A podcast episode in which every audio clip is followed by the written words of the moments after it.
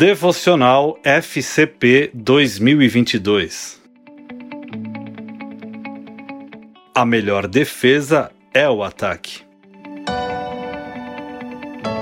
Prepara-te, estejas pronto para a batalha, tu e todas as multidões reunidas ao teu redor, e assumas o comando delas.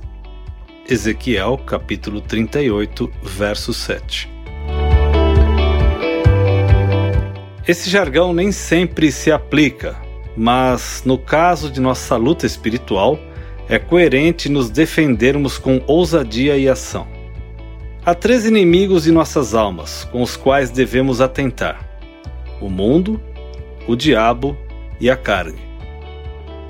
O mundo e a carne, embora travemos lutas incessantes, não mencionaremos em nossa meditação de forma direta.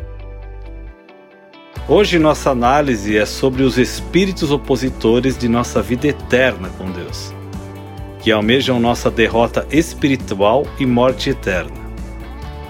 O diabo e suas legiões estão ativos, persuasivos e ficam na expectativa de nosso fracasso diante das provações que enfrentamos. Por isso, a melhor defesa é o ataque.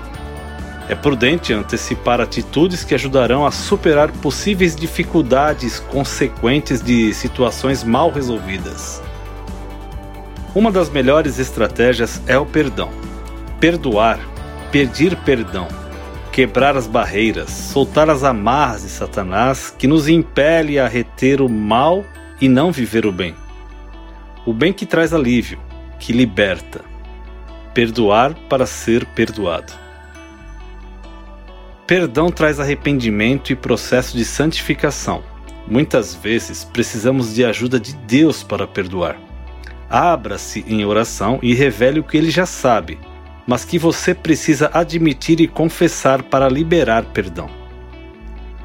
Irai-vos e não pequeis.